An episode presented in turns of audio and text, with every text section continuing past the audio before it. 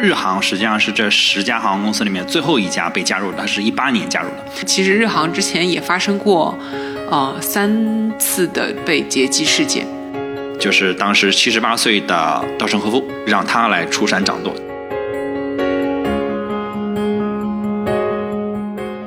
Hello，这里是 Top of Japan，我是 Jamie。本期我们要聊的品牌是日本航空。今天和我一起的还有我们的老朋友妮子和钱德勒，两位先跟大家打个招呼。Hello，大家好，我是妮子。你好，我是钱德勒。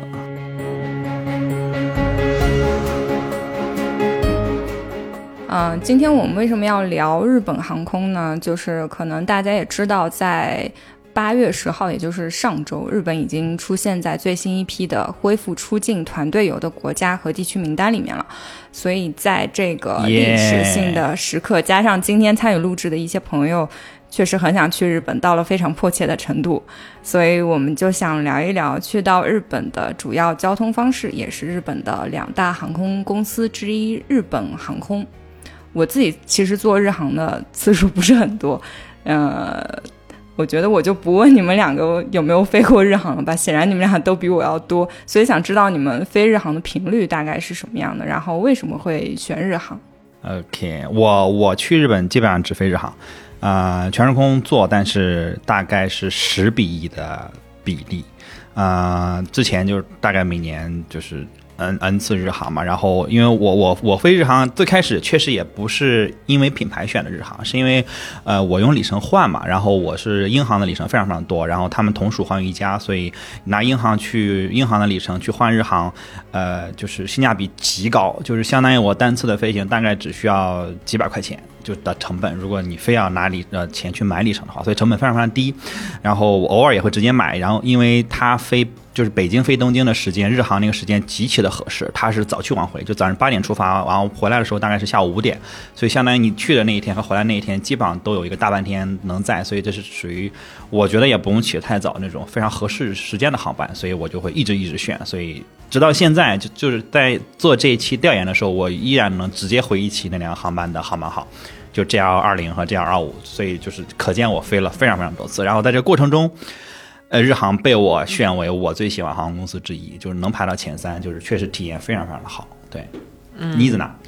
我飞日这日航其实不太多，嗯，因为我是这个飞关西多，啊就是我飞东京少。其实那个日航在关西这边的航班数量显然少。嗯。嗯，然后我又从上海飞得多嘛，所以其实东航啊这种的航班选择会多得多，嗯、所以就是数量有限。但在日本国内飞的时候，就是飞的蛮多的，嗯，就你很容易买到嘛，而且它也说不清楚，都是呃那个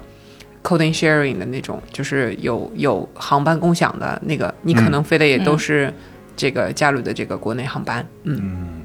那我们先说一说日本航空的一个简单的概况吧。它其实是 Star Trek 全球十家五星级航空公司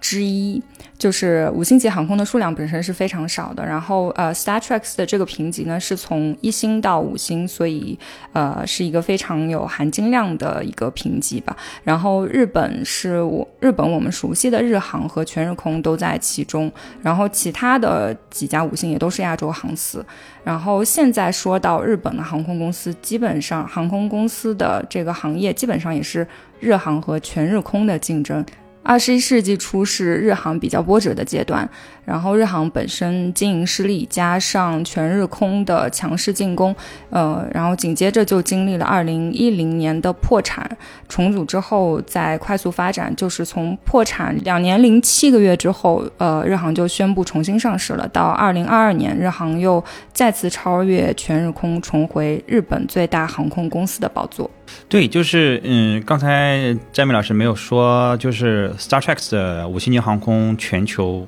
只有十家，这个也是在我做调研的时候，因为大家可能都知道说 Star Trek 每年都会做那个航空公司的排名嘛，就大家经常看到啊谁谁谁排名靠前，谁谁排名下跌，但它那个五星级航空实际上呃不是每年都会增加的，就是日航实际上是这十家航空公司里面最后一家被加入的，它是一八年加入的，也就是说一八年到现在已经六年了，这六年的期间没有任何一家新增的五星级航空公司。第九家五星级航空公司就是全日空，就是日航最大的竞争对手全日空。然后十家里面日本占两家，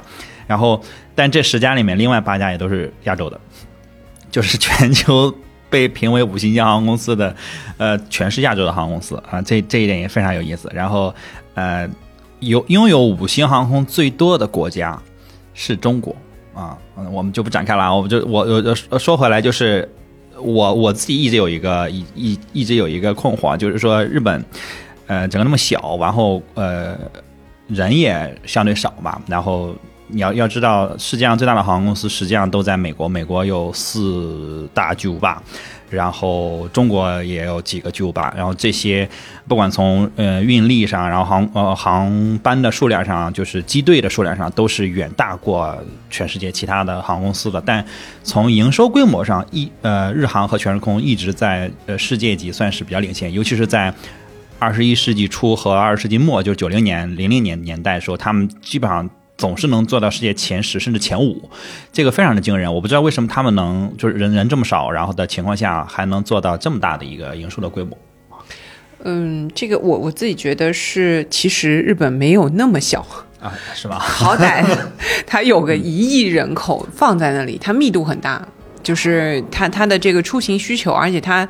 也算是个老牌发达国家了，就是它很早就开始呃有这种商务和这个生活需求，去往世界各地，尤其是往呃美洲方向的。就是它跟美国的通航是很早的，后来还有，呃，南美啊，然后整个的这个，咱们也知道，在巴西啊，日本人也很多，是不是啊？墨西哥就有些历史遗留的原因啊，所以呢，这种各种各样的通航也很多。最早可能就是你看到日航会先开什么檀香山这种地方的呃航航线，是，所以就是一个它发展时间长，嗯，所以就是你先走的非常有钱过。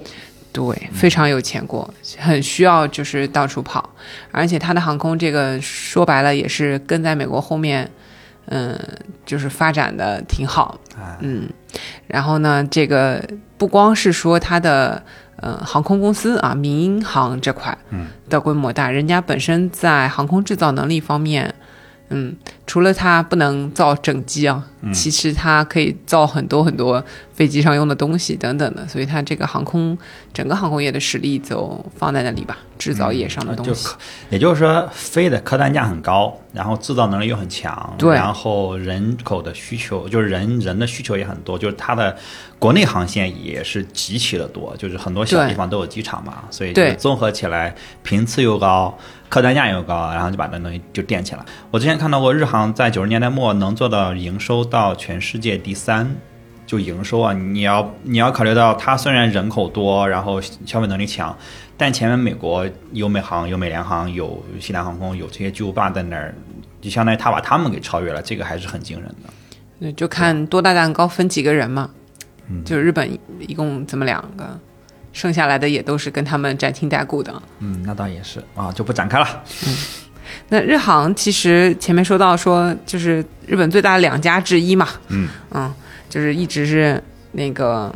其实是大儿子，应该有这种感觉。嗯，就是一个载旗航空的概念。嗯，什么意思呢？就是说，呃，在这个被国家和政府指定去代表这个国家或者政府。呃，直飞这个国际航线的航空公司才称为载旗航空，就是上面能够喷这个呃国旗的标志，或者是这个地区的一个标志的这样一个类型级别的航空公司。比如像中国的话，我们就是国航，嗯，对吧？还有英国航空这样子的，就是一个载旗的航空。那日日航肯定是的，就叫这个名字嘛。到现在那个全日空也不能叫这个名字，对吧？对，叫全日本呃空输嗯，就是运输的输这样子。它也不能叫做以前讲到全日本航空是被驳回的啊，不能起这样的名字，所以它只是这样一个载旗航空。那么刚刚也说到了一个呃，Star Trek 五星航空的一个排名嘛，应该是就是至少是被纳入到了五星当中去的，说明说明它的这个整个的服务啊和它的嗯准。他们应该也是有几个维度来评选这个东西的啊，准点率啊，然后餐食啊，然后各种各样问卷的这个满意度来调查下来啊，在全世界它是评分最高的十家之一。嗯，然后他也是环宇一家的这个成员。嗯啊，环宇一家是什么呢？这钱德勒来给我们介绍一下。环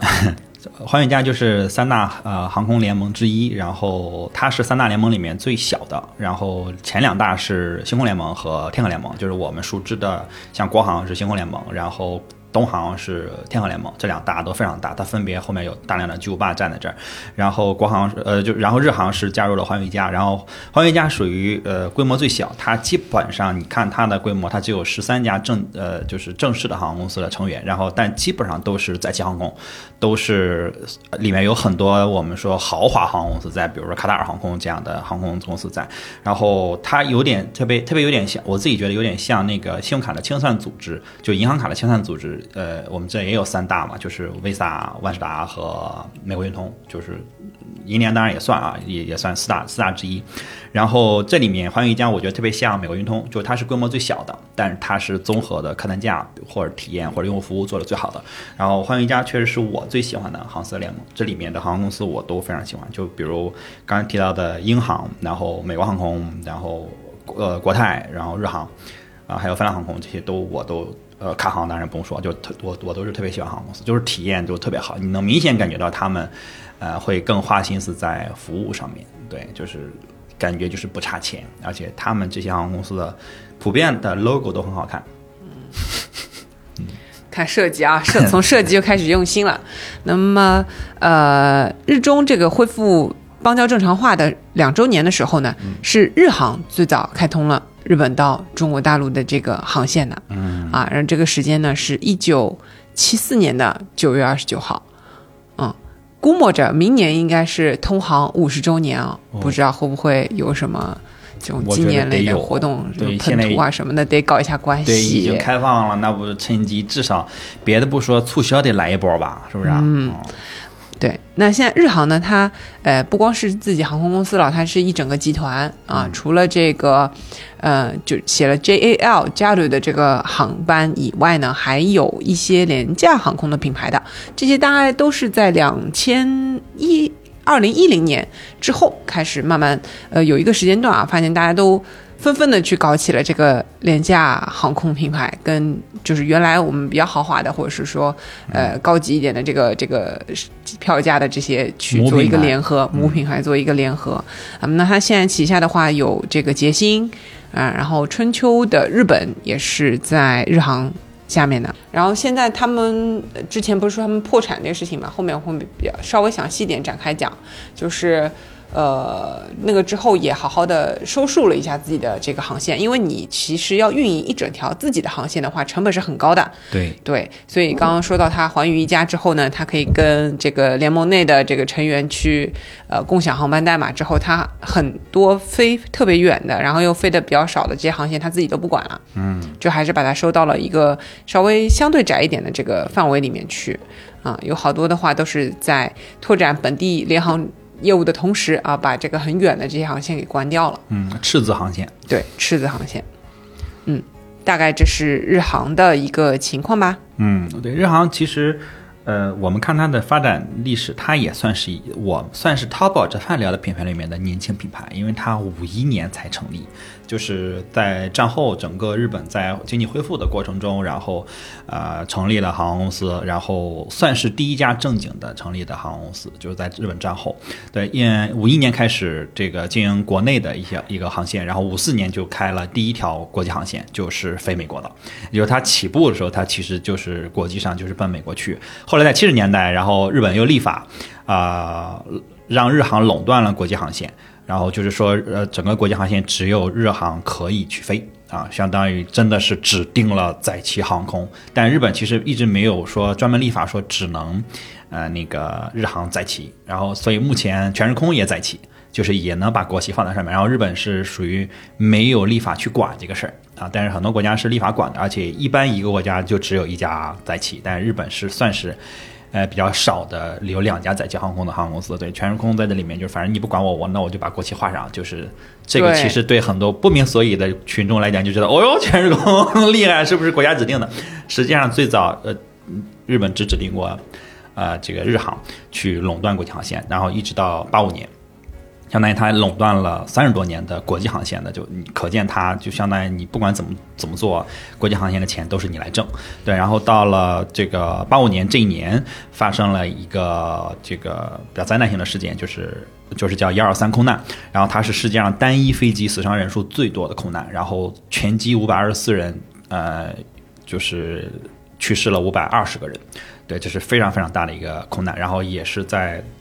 在死亡人数最多上面，也是全球排到全世界发生过的空难里面排到第二名。对，所以这个事情对这个日航造造成了很长时间的一个打击，很长时间才恢复过来。然后八七年日航就完全的进行了民营化啊私有化。零二年的时候，呃，它和当时的日本第三大航空公司日本加速航空合并，就是相当于第一名跟第三名合并，然后它就妥妥的真正的成了巨无霸第一名。然后零八年的时候，日本航空到了它。呃，运营的巅峰时刻就是它每年的乘客量突破了五千万人次，然后整个的营收也非常非常的顶，但是也埋下了一些隐患，就是隐患开始去去破裂啊。到二零零九年、一零年的时候，呃，它整个进行破产重组，然后但是很快破产重组一年之后，它就恢复了盈利啊，是属于非常非常快速的一个回血。然后这个后面我会我们会单独来讲。到二二年，然后全日空。被日本航空打败，然后日本航空重新回到了日本最大航空公司的一个宝座。对，然后今年的话，看势头也是非常非常好。然后这两年全日空的势头反而就不太好，就是此消彼长吧。对，这个总是有一个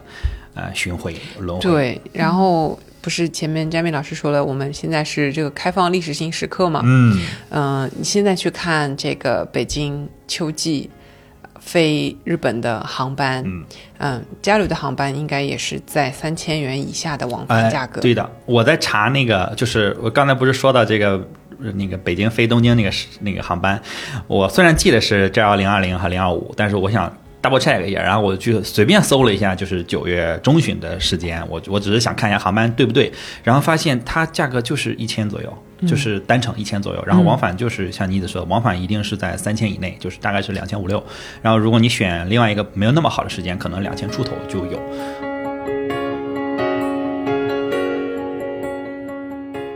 刚钱德勒在讲的时候也有提到说，一二三空难，这其实是呃影响日航时间非常久的一个事故跟灾难，所以嗯，我们也来展开讲一讲这个一二三空难。其实发生在一九八五年的八月十二号，距离我们节目这个时间的那个月份应该录制时间很录制时间很近的一个嗯是就是月份和日期啊。就先说一下事件本身，其实是从东京国际机场飞大阪国际机场的一个定期的班机，不是什么就是特殊的一个，嗯，然后还是个国内的这个航班，嗯，然后飞机起飞之后是一个下午的时间嘛，就是呃下午六点，其实那时候应该还是天亮的，然后到黑匣子记录的这个时间，就是真的是坠毁的一个时间点是。呃，晚上的这个十八点五十六分，也就是起飞后的一个小时不到的时间，发生了这么一个巨大的灾难，可以说是，嗯。然后这个当中的原因有很多，就是其实为什么会这个几乎是满载的一个情况，嗯，就当时是八月十二号嘛，现在也是，就是日本的这个盂兰盆节，就是偶梦的时候，就相当于是日本人春运要要回乡，就是回那个去。祭祖啊，返乡啊，最近也正好是今天是这个，呃，盂兰盆节啊，应该是武山送火啊什么的那个时间，嗯，京都的武山送火的时间，所以是从这个羽田机场起飞的这个航班，嗯，大部分都是日本本国籍的这个乘客，只有二十一位外国人。这个事故最后归根究底是。呃，他们自己那个事故报告出来的时候说的是，因为这架飞机在七年前已经出过一次事故了，就是它的这个尾翼部分好像还是就是机体的这个尾部当时是触地的，然后这个地方有受过伤，然后维修过之后，嗯，再升升空到了一定高度，你你等于这个东西又用了七年，然后这个地方因为金属疲劳而直接爆开。嗯当时飞机上的记录好像是说，他们的嗯洗手间这个地方这个顶部直接没了，嗯，就爆炸完了之后就开始漏压，嗯，然后那个整个的这个液体这个系统就就坏掉了，然后接下来再是一个一个系统的这个出现问嗯，题。液压系统就挂掉了，液压系统嗯它嗯。整个相当于它的尾翼就掉了，对。就是整个飞机的屁股就没有了啊、嗯。然后也几乎是完全不可控制的。我在看呃有一些纪录片的片段的时候，就是后来呃很多就航空公司。嗯，包括飞行员去模拟，如果嗯发生了同样的情况，看我还能操控飞机多久？没有任何一次超过了当时的呃真机上的飞行员的操控程度，就是说不可能能操控这么长。所以，所以其实飞行员已经足够的努力，就是他已经足够的去控制这个飞机，让他用尽量低的角、尽量好的角度、尽量慢的速度去着地、去迫降，但是最终还是没有开到他们希望开到的地方，然后在山上。呃，去着落了，嗯呃，就相当于坠毁了嘛。对，对，就是坠毁的这个地方也是，就是叫高天原。高天原其实是，呃，说的是日本大神们住的地方，啊，就是，嗯，从高天原来的嘛，天照大神啊什么的都是，就是最后是在这个长野县的这个高天原的山脊上，可以说是坠毁的，嗯，然后只有四名乘客，嗯，幸存下来的吧，一位是空服人员，他可能相对的有。比较有这个求生的知识啊，就我觉得完全是幸运了。还有一对母女和一个十二岁的女孩儿，嗯，就四个全都是女性，然后在这个事件里面，嗯，幸存。然后后面去回忆的时候也说，空乘人员是服务到最后一刻的，嗯，就到最后还在提醒大家用什么样的姿势去就是接受冲击啊什么的，去引导大家。然后我最近正好就是岔开啊，这个讲的太沉重了，最好最近正好看了那个苹果的一部还蛮火的剧，叫《Hijack》。嗯，就是讲这个呃劫机的，嗯，然后这个故事嘛，它是一个剧啊，那故事嘛，就是肯定会基于很多的这个发生过的事情，然后捏到一起去的。然后我就在看这个资料的时候，准备的时候就会看到说，其实日航之前也发生过呃三次的被劫机事件，什么时候呢？都是在这个七十年代，二十世纪七十年代。的这个区区间内是日本赤军那个时候在恐怖组织，他们后来是被认定为恐怖组织的嘛，因为干了真的很不可饶恕的事情，嗯，然后就是劫日本航空的飞机，干嘛呢？就跟那个剧里面演的一样的，为了让政府释放组织的这个应该说是被扣押的这个呃犯罪的人，就是他们组织的人被抓起来了，他要威胁他们让，政府释放。对，让政府去放人，就干这个劫机。然后那个剧里面完全也是这样的剧情，就是有这种嗯、呃犯罪组织的头目被关起来了之后，他们安排了一场这个非常精心策划的这个劫机事件，然后都是好几波人嗯、呃环环相扣的这这么一个。嗯，如果这个失败了，就换下一个人；如果这个失败，换下一个人，这样子的一一套呃手段，然后去逼这个英国的这个政府就范说你们要把人放出来啊、然后最后罪犯也是被释放喽，在剧里面，嗯，然后他的最后的那个情节是，就是最后，哎，我这样剧透了啊，如果要看剧的同学，你可以一把这边干掉。那因为最后的这边其实是说。在这个飞机要迫降的时候，这个飞行员真的顶到非常大的压力，他要怎么样去做？然后呢，剧里面是因为他旁边有一个非常有经验的谈判专家，对人的心理了如指掌。这个谈判专家上来就先把他最担心的问题消除掉，帮他跟其他的这个有相关方去谈妥了条件，嗯让他放下一切，跟他说：“你现在只要专心的去听塔台的这个调度，然后怎么样的把这个飞机能够在没有油的情况下降下来。”嗯嗯，才能够调整这个心情去干的。但这只是剧啊，嗯，可见就是说，当发生这样的情况的时候，哪怕你训练有素，怎么样的，真的没有办法的。那那时候脑子还能运转，已经是奇迹了。你可能在面临缺氧啊什么的各种各样的这种情况下面，嗯，然后这个事件之后呢，其实后面认为跟飞机上的这个人关系都不是最大的，嗯你不是任何人的错，但最后被诟病最多的其实是自卫队的这个搜救工作。那日本现在自卫队和灾难搜救也是全世界顶级，嗯，对吧？什么地震啊这种的对地方啊，派过去那个是最专业一套动作，但是设备、各种人员都是经验。嗯嗯倒回去看这个在八五年的事件，发现不是这样的哦。他们那个直升机开到附近，就据说是判断已经没有生还的人了，所以我们也不能冒这个风险，说风大雨大下大雨，我们在那里降下来很危险，我们就没有在那边降下来去救人。然后另外一个路面的搜救队也是这么判断，然后就没有再冒险前进，在距离这个坠毁点六十几公里的地方扎营过了一夜，直接就十七个小时以后才看到这个残骸，你知道吗？就是原来有可能被救起来的人，可能也丧失了这个机会。是这个是后来被骂得很惨的一个事情。那我不知道是不是这个事件也对他们痛定思痛了啊？以后开始一步一步的把这个事情去去就变成一个更标准化的流程。嗯，然后其中确实还有一名生还者叙述说，坠毁后的数小时内还会听到其他乘客的这个声音，认为他们是生还的，但是。呃，因为没有搜救队过来，然后渐渐的就就变成得不到救治而不治身亡了。最后只有四个人生还。你就是大活人，你就是好好的人，你在山里头，嗯，没有任何的覆盖，你过一宿，你这人都会变得没那么好。更何况他们他们摔下来，这四个这四个生还的人，其实也基本上都是重伤。你让重伤的人在野外山里下雨的山里过一宿，那基本上那就。不可能了，其实，对吧？有有救的也没有救了，而且这这四获救的这四位，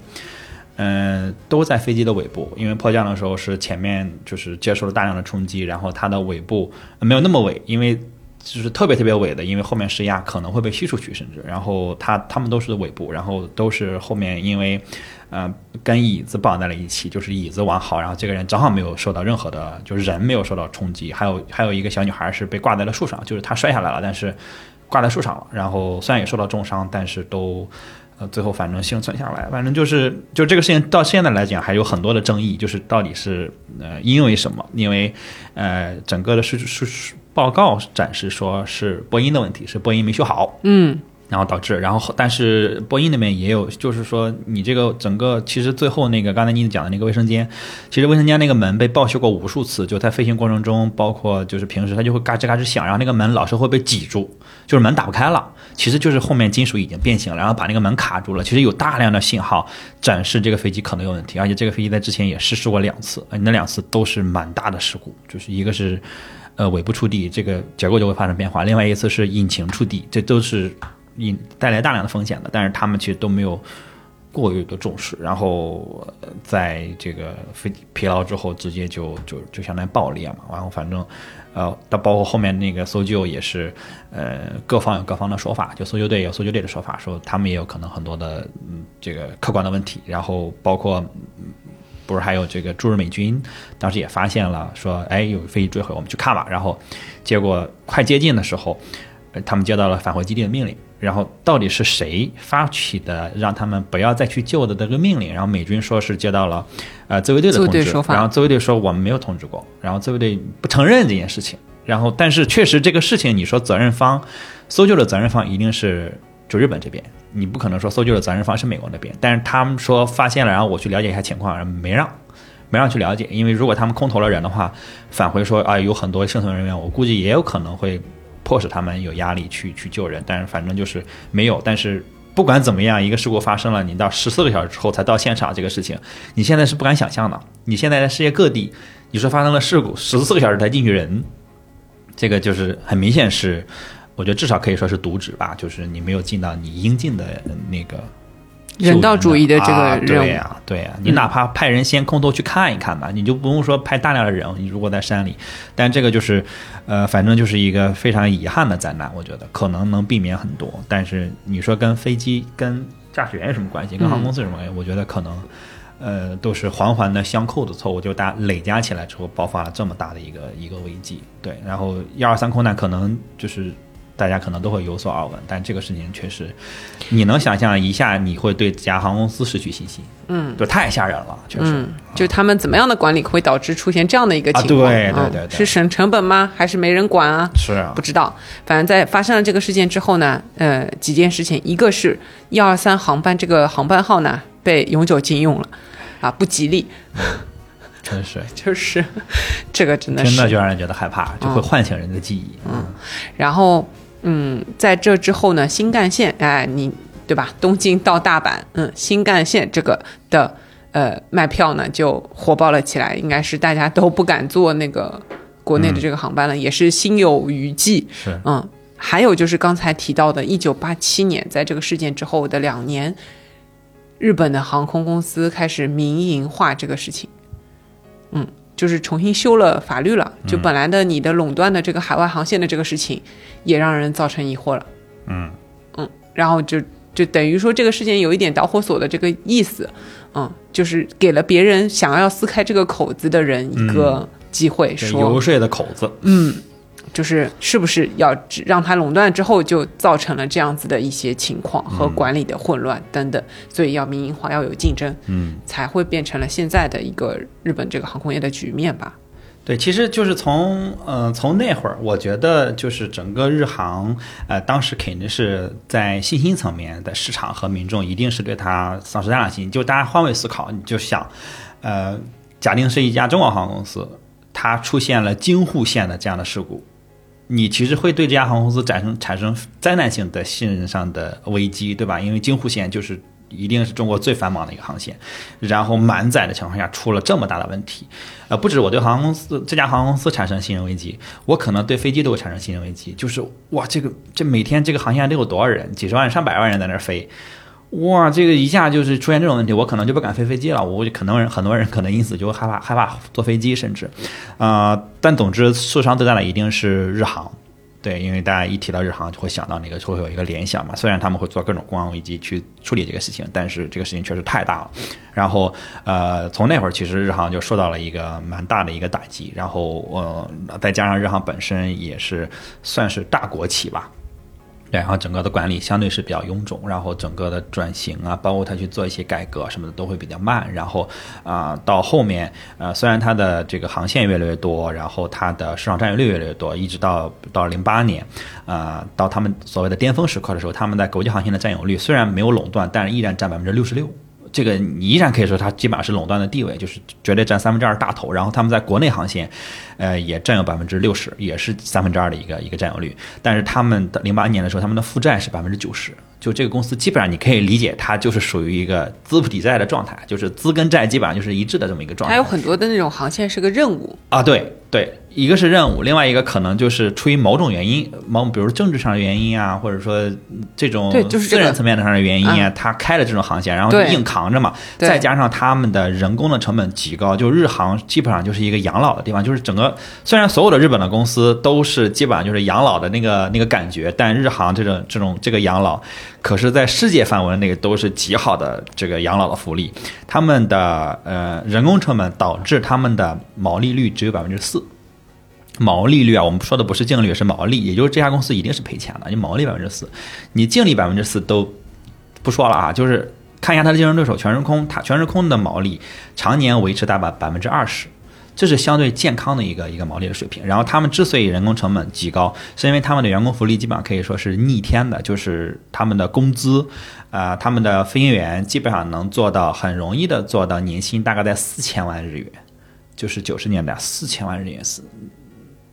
对，那时候的人民币跟日元的汇率还在接近一比十、一比八左右。虽然他们确实那个时候泡沫，但是四千万应该也绝对不是小数目。然后他们的空乘，呃，空乘人员三百二十万哈，啊，空乘人员很容易到年薪一千万，就是基本上入职几年之后，年薪就大概到一千万。空乘人员哦，嗯，对，然后他们的退休金，然后年金，呃，他们的他们的年金的那个利率，你现在去看那个利率四点五吧。呃，基本上就是高利贷的一个利率，利滚利的高利贷，就相当于员工在给公司放高利贷，你 你毛利才四点三，你给员工的就年金的利率四点五，就这就这一项就对，然后它基本上就可以称之为奢侈，就是刚才说的飞行员，他们的飞行员四千万年薪，还泡还派专人的司机，然后专专专门的住宅，然后甚至可能不止一个住宅，还有这个度假屋都是免费公司给你配的。对，再加上他们大量的管理层，就他们的管理层极其人数之多，而且呃，这里面有一个灰色的情况，就是就是很呃日航的管理层是很多呃就是日本政府，尤其是那个国土交通省。就是相当于交通部，他们的高官在退休之后，基本上都会去日航某个职，对，叫返聘，然后用极其高薪的这个成本去返聘，然后在那儿退休，拿他们退休金，拿他们的年金，然后他们的工资，嗯，咱查不着哈，但是我相信不会比飞行员低，对吧？如果飞行员能挣四千万，那他们这些高官。呃，更何况他们本身有一些自己政治政治上的背书、资历上的背书、人脉上的背书，我估计应该是极其的高兴。你想，而且这些人可不在少数，不是十个八个，是一大把。因为历年来退休的人，他们又活得久，你知道，就整个相当于让我也想起了半泽直树。对对对对对，说到这儿就是要说，就是呃，因为本来我现在其实在讲日航啊破产重组这个故事，然后。我说实话，在调研的过程中，我最开始没有往影视剧上去想，我是在这看他的整个的这个时间线的时候，我就觉得这个东西越来越眼熟，然后就发现他就跟《半泽直树二》就是有一集叫《帝国航空篇》，啊，应该是第二集。它整个的剧情就是以日航重组为原型，而且跟刚才妮子说的那个剧是可能很多的这个里边的政客的后来的出路。对对对对对，跟它就是别的剧可能是拟合了很多的这个原型，组了一个新的不一样。就是半泽之树这个，基本上我觉得就是一比一的还原，就是整个的呃很多的人员都有一一的对应。就他十几个这个这个整个这个故事里面十几个人都是一一对应的，而且。呃，除了半泽之树这个人的影响力有略微有些夸大，因为毕竟主角 主角是芥雅人，除了把夸夸大了他以外，其他人基本上就是就可以说是本色出演，就是演了这个。我我非常建议大家去看那个半泽之树啊，因为我在看就查这个他跟半泽之树对应的时候，发现半泽之树二是呃二十一世纪就是日本的收视率最高的他的榜首，而且他拿下了很多之前的那个剧，他在。最后一集的时候的收视率到百分之四十六还是四十几，就是百分之四十六啊！大家听到这个数字，就是相当于那一天有一半的日本人在看这个剧啊。在之前好像是四十一还是多少，我我忘了，就反正比之前就干掉了之前的一个国民神剧。数据，对对对对对，就特别有意思，就是这班的就是二。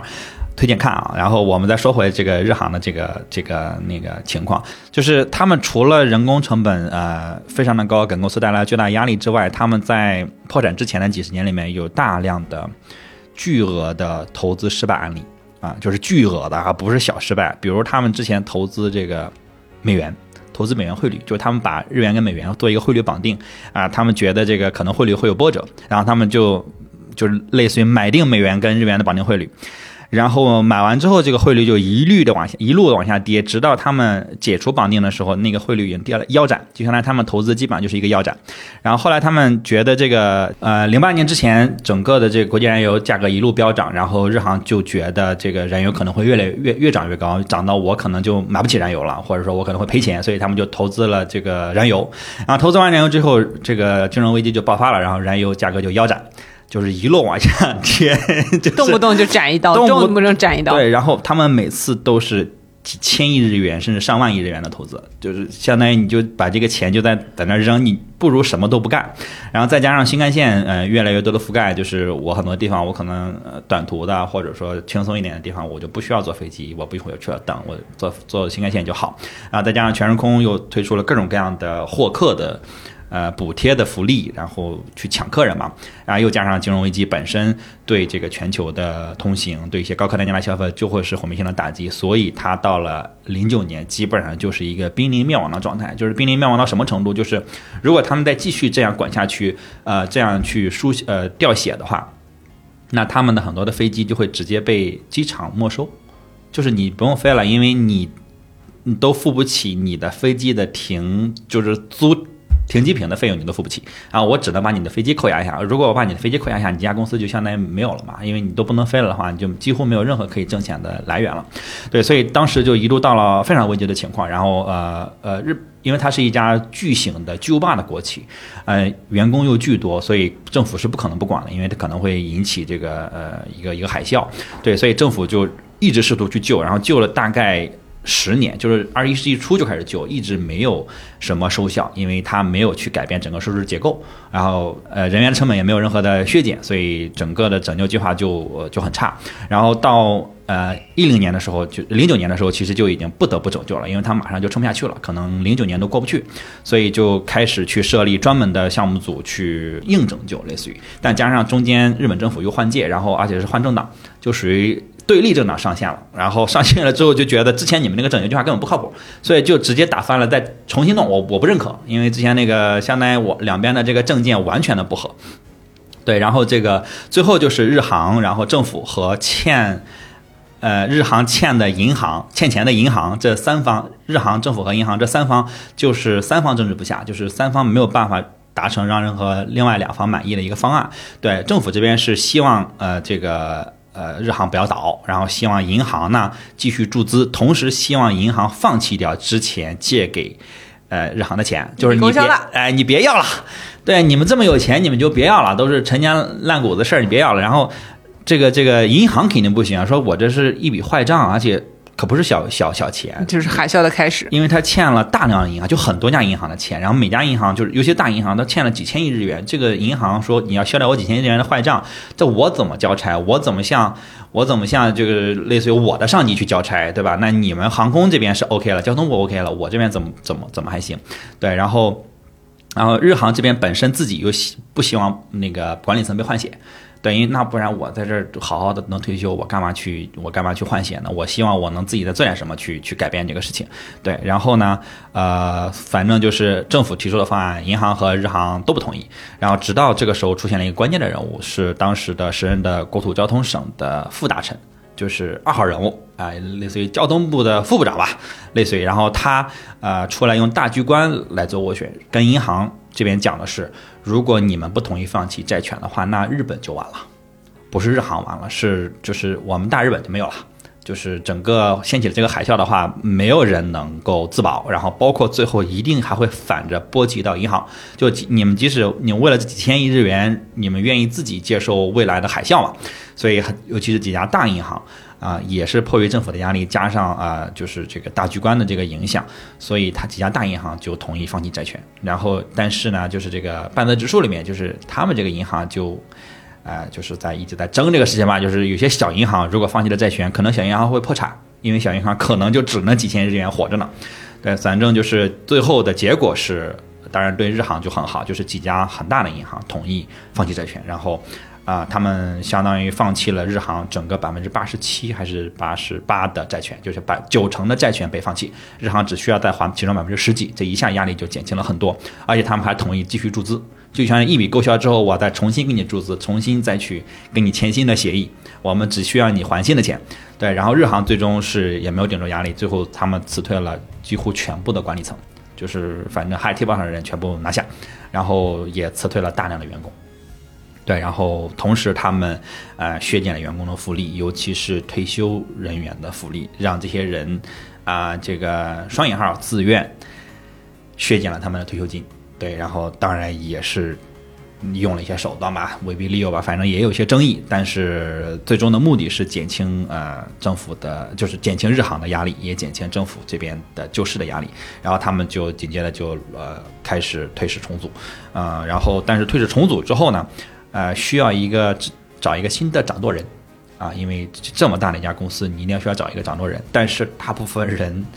没有人敢接这个，你谁敢呢？你现在想想，你敢接这么一个烂摊子吗？就是虽然是债权放弃了，但是你整个的公司的运营其实没有改变，然后你的成本还是很高，然后你还是没有新的营收的计划的话，这也是依然是灾难性的。对，然后他就就当时的时任国土交通大臣，也就是正部长吧。他就去拜请了一个神人出世，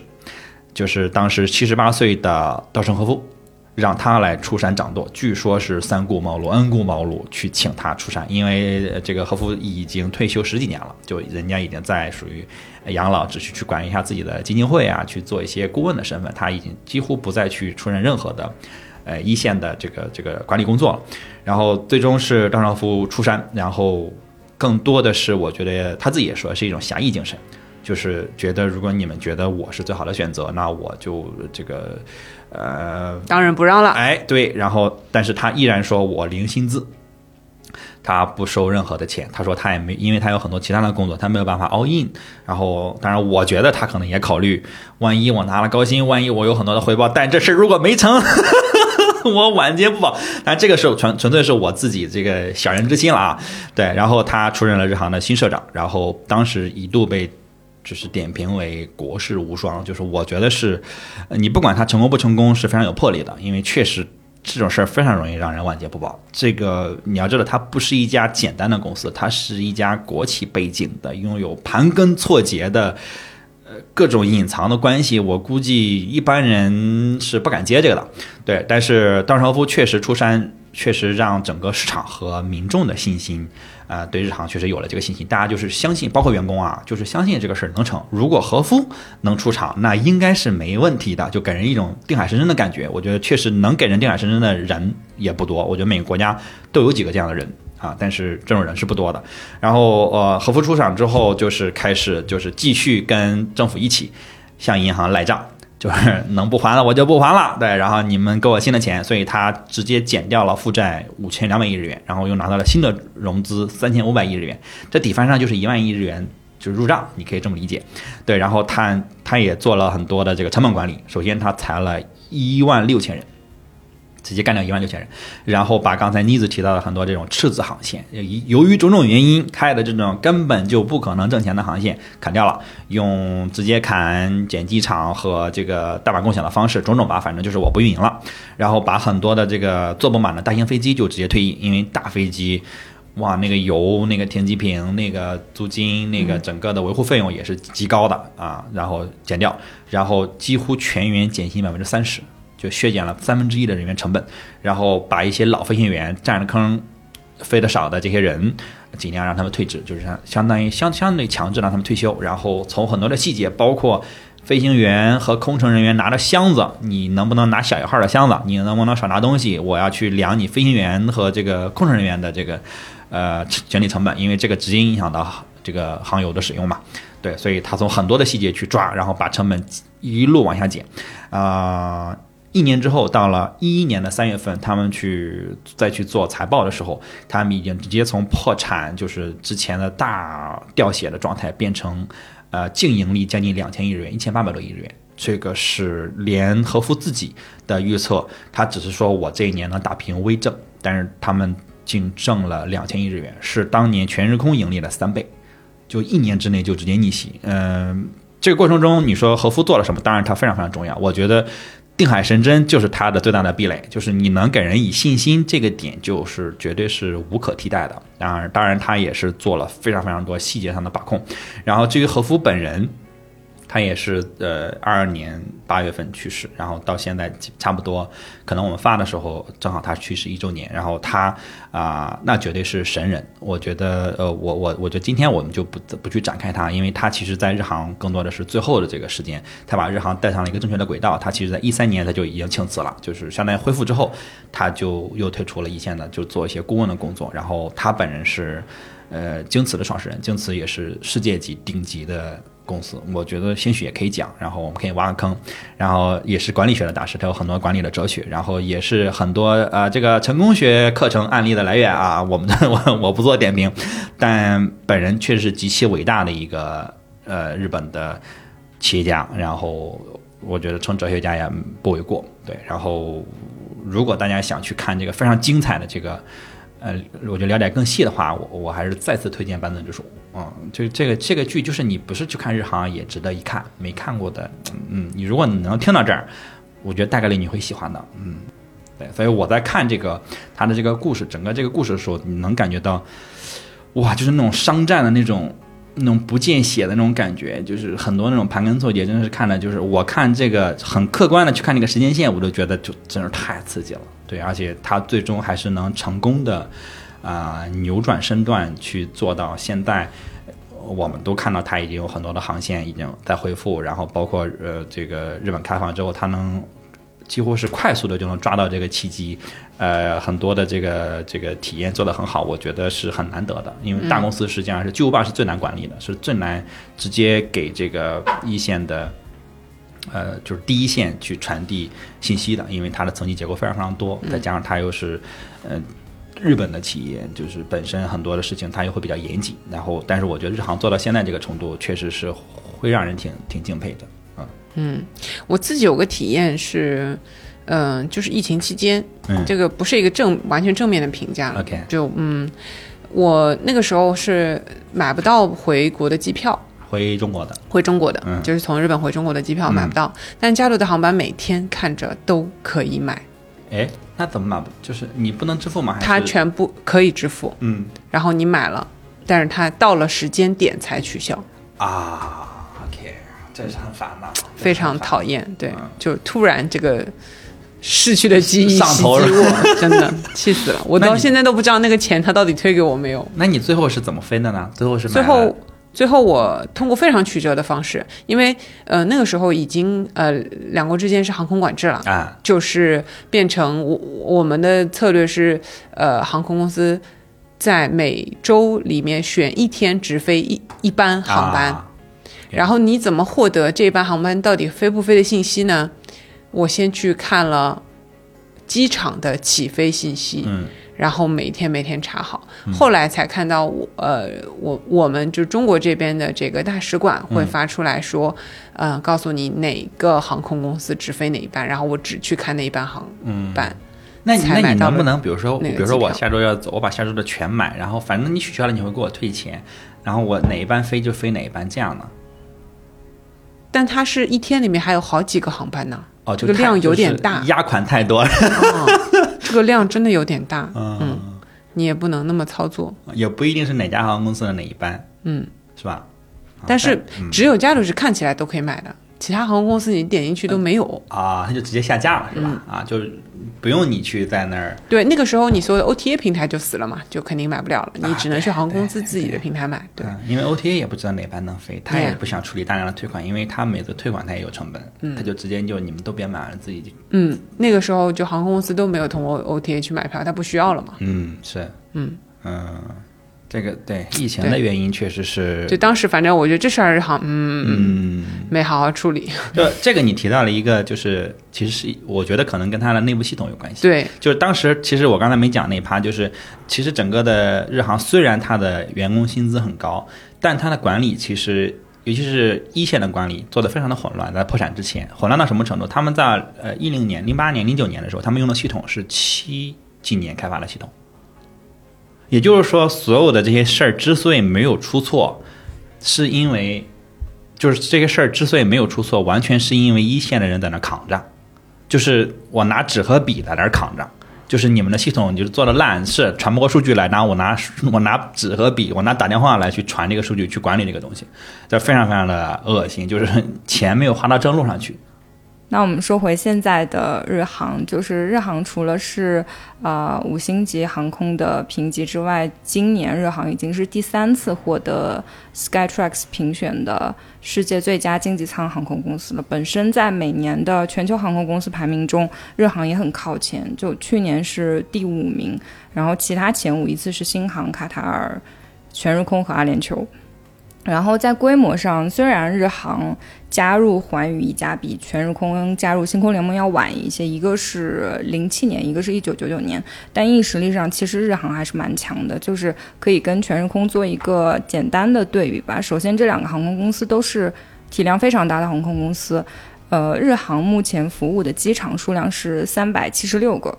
接近全日空的四倍，因为全日空只有九十八个。然后日航是服务六十四个国家的一百九十九个目的地，然后全日空是二十三个国家。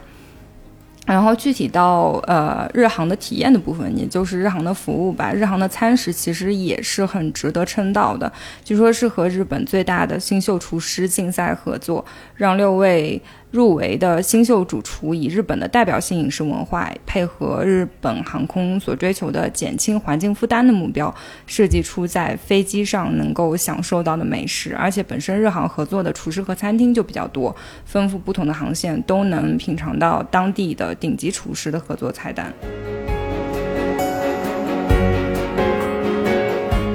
最后，要不我们也请两位主播分享一下日本航空有哪些戳中你们，或者说特别打动你们的地方？我挺喜欢日航的餐食的，就是刚才 Jamie 说的时候，我我我我就在那儿想，就是我虽然很长时间没有做过了，但是日航的餐食确实是不错的。就是当然日本航空公司餐食都不错，就是呃比较精致，然后它的这个精致感跟吃上去的口感是能接近的。因为有些航空公司的菜是看上去行，你吃上去之后是塑料的，就是是辣，啊是就是我心中好像浮现了一些。对，它有那种蜡烛感，对吧？就是只只能看，然后但是大部分航空公司的餐，就是尤其是飞机餐，就是它既不能看也不能吃。哦，我是我是尽量就是，如果我飞长线的，或者我飞一个不得不吃饭的航航航班，我是尽量在贵宾厅把饭吃掉，就哪怕我在下面吃泡面，我都比上去窝着吃这个塑料要强。对，然后但日航我觉得就是确实是是日航还是 ANA 是用那个金属餐具的？日航好像呃还是他们现在都不用了？日航日航是金属餐具没错啊日航是金属餐具然后它他们的那个商务舱的这个整个的配置会更好，但是经济舱也是金属的餐具。嗯，嗯嗯，第一次用的时候确实会是惊艳的哦。对，然后他们商务舱我记得还有冰淇淋，我都新航也是，不太记得。哎呀，算了 啊，什么新航也是，是吗？对啊，对，反正吧。就你看寰宇一家，你看看寰宇一家这个体验，对吧？就是就是服务，我跟你说，就是就是要这个 deliver。然后呃，日航的商务舱确实体验很好。然后虽然就是我也只坐过最远也就坐过两三个小时的航线，但是有一次换不到经济舱，我就换了商务舱，然后嗯，体验是不错的。而且那天酒也很不错。哎，对对对，就是那天确实，呃，说是正好换换了新的那个菜单，然后所以就是拿过来反复让我们尝，就是嗯，我正好也没吃饭，对，然后他们的这个贵宾厅叫这个 Sakura 贵宾厅，就是 Sakura Lounge，Sakura 什么来着？就反正吧，樱花贵宾厅，呃，也是不错的，在在这个呃雨田和成田都有。对，view 也不错，然后酒也不错，对，嗯、整个整个配置就相当不错。然后包括疫情后确实还没做过，因为嗯我觉得疫情当中不是不提供用餐了以后嘛，啊啊恢复之后呢，各大航空公司这个餐食，我觉得都有点？对，嗯前前段时间做分行，然后因为分行我最喜欢的就是他们那个蓝莓汁儿，对，种种原因喜欢蓝莓汁儿，对，然后那个蓝莓汁儿确实非常的惊艳，然后结果他问我喝什么，我说喝蓝莓汁儿，他说啊，这今天没有，我说，哎呀，我买你们航班是为了啥来的？我就冲蓝莓汁儿来的。对，然后结果这个空姐就后来给我，呃，我就点了一个啤酒，她刚好待会儿过了一会儿回来问我说，哎，这啤酒怎么样？是果味的，没有酒精的。我说不错，然后她过来，她过了会儿又给我拿了四五瓶，没有蓝莓汁，你喝这啤酒。对，就是就是挺有意思。你看环宇一家，看环宇一家，看我们环宇一家。对，然后我觉得就是刚才说了他们的 logo 嘛，就是他们在破产重组之后，他们恢复了他们的这个现在的这个那个红色的鸟的这个 logo，他们叫鹤鹤丸。嗯。然后我觉得非常可爱，然后你可以看看，大家可以自己去搜他们破产之前那个 logo，就是嗯、可以说是没有人性，就是看上去就很冰冰冷冷的那种嗯、科技感，然后嗯我反正跟现在这个鹤丸嗯没有那么好看，然后鹤丸也是他们之前的 logo，就是七几年八几年用的 logo 是老 logo，呃非常的可爱，然后整个的日航的飞机基本上都是就是白机身，它几乎不带涂装的，然后整机煞白，然后后面有一个飞鹤。的圆圆的飞鹤，我是觉得非常好看，非常扎在我的审美点上。而且他们因为那个迪士尼的专机也是跟日航合作的，他们连迪士尼的那个飞机都是简约风，就不是那种花里胡哨的迪士尼，是那种嗯简单线条的迪士尼，就觉得嗯黑白卡通感。反正就是很棒。对，也彩色的，我记得是彩色，但是也是很简约的，你不会觉得是个复杂的设计。我我很喜欢这种。他们后来的这个整个现在的这个设计，对你看到纯白，你就会想到哦，日航的飞机，对，因为大部分都会用各种颜色嘛，各种呃高饱和度的颜色，你看着就会觉得辣，对，然后再加上提到的他那个，尤其是北京的朋友飞日航，他那个时间又特别合适，早去晚回就再没有比早去晚回更好的飞机了啊！而且还不是那种 早上六点那种那种那种我真的来不了，对他早上八点半你就可以六点钟起床，就蛮好的。对，这个是我觉得日航呃非常值得推荐的原因。那我们这期就聊到这里。如果想跟主播有更多的互动，呃，现在 Top of Japan 也有听众群了，可以先添加蓝莓酱的微信号 LM Tester，主播也会在听众群里面跟大家有不定期的好物推荐。那么今天就是这样啦，拜拜。拜拜。拜拜。